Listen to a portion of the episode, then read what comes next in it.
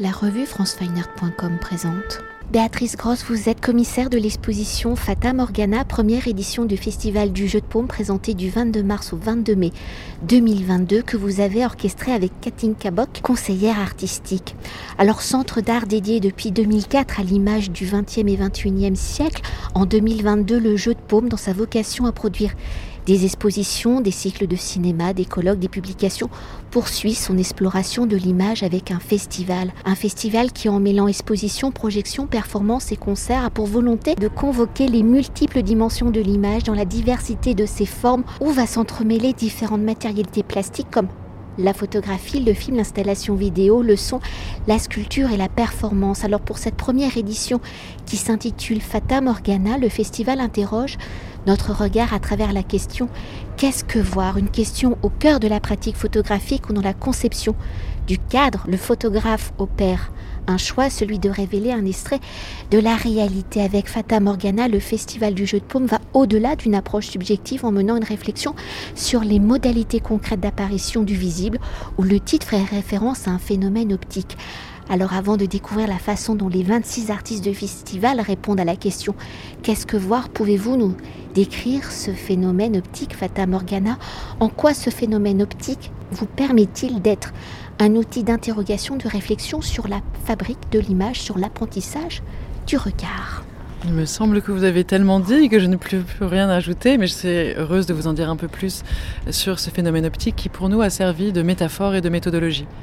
La Fata Morgana, c'est strictement parlant la manière de désigner un mirage complexe, une combinaison de mirages d'ailleurs, qui a lieu la plupart du temps à la surface de l'eau, souvent la mer euh, ou l'océan, qui permet de faire apparaître, comme en, lévitation, au-dessus de la surface de l'eau, le reflet d'un objet situé en fait en deçà de la ligne d'horizon. Autrement dit, l'apparition d'une image, pour en partie euh, déformée, parfois renversée, dans tous les cas en élévation comme en suspension, est finalement aussi notre seule porte d'accès à un objet qui par ailleurs serait invisible. Euh, cette façon d'adopter ce phénomène extraordinaire euh, à partir duquel on peut, si on l'aperçoit, en être témoin, devenir un objet d'émerveillement, mais aussi un objet de connaissance. C'est-à-dire que ce reflet donne à voir quelque chose qui autrement ne serait pas visible. C'est une manière de rappeler que au cœur de la vision, au cœur de la visibilité, il y a toujours une part d'invisible. Euh, cette notion dialectique, de paradoxe quasiment, de perception et de cognition, de décryptage et d'émerveillement, euh, nous a semblé euh, tout à fait fondamentale pour un projet qui soit autant organique, expérimental que poétique et critique. Et euh, en évoquant Fata Morgana, vos propos sont-ils de mettre le doigt justement sur le fait qu'une image, qu'elle soit photographique ou filmique, n'est qu'une illusion optique car fabriquée par un mécanisme et qu'elle n'est donc qu'une interprétation de l'œil, de notre regard et à travers les œuvres et les artistes présentés, comment cette dimension de l'image donc est-elle révélée? Parce qu'elle est multiple, mais elle n'est pas que photographique ou filmique, elle est aussi sonore, sculpturale. Vous avez tout à fait raison. Et cette première étape dont vous parlez, cette étape peut-être euh, du piège visuel, du trompe-l'œil, de l'illusion, elle existe, mais elle n'est qu'une étape. C'est peut-être un moment, un moment qui fait douter, un moment qui fait s'arrêter, qui fait se poser des questions.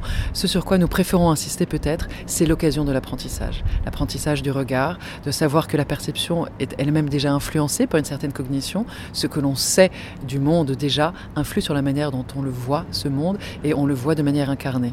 Euh, tout parler très précisément, très concrètement, cette incarnation, c'est une vision qui n'est pas que rétinienne. C'est une vision qui est dans un corps, un corps qui se meut et un corps qui lui-même s'accompagne de certaines connaissances, de certaines convictions aussi. Euh, naturellement, la question de la subjectivité se sent déjà par la question même de la position dans l'espace, tout simplement. Un sujet est face à une image, est face à un objet. En effet, euh, vous parliez de pluridisciplinarité. Je pense que celle-ci est déjà présente dans cette immense variété de de diversité de formes possibles dans l'image photographique. Donc pour nous, cette pluridisciplinarité, elle est déjà là à propos de l'image photographique, qu'il s'agisse de tirages argentiques développés sur papier en noir et blanc par exemple, comme chez Joren Lampert, jusqu'aux euh, images peut-être construites dans l'atelier à l'aide de réflexions, de reflets ou encore euh, de juxtapositions comme chez B.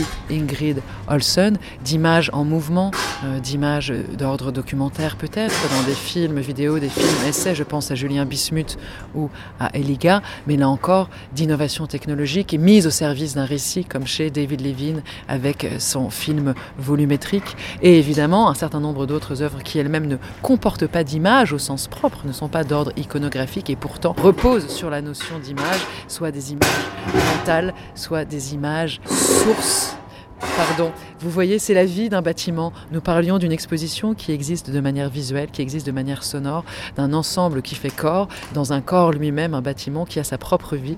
Eh bien, c'est ça, c'est la lumière naturelle, ce sont les bruits ambiants, mais c'est aussi la manière dont on regarde, soutenue par la vision et peut-être par d'autres sens. Merci beaucoup. Je vous en prie. Cet entretien a été réalisé par franceweiner.com.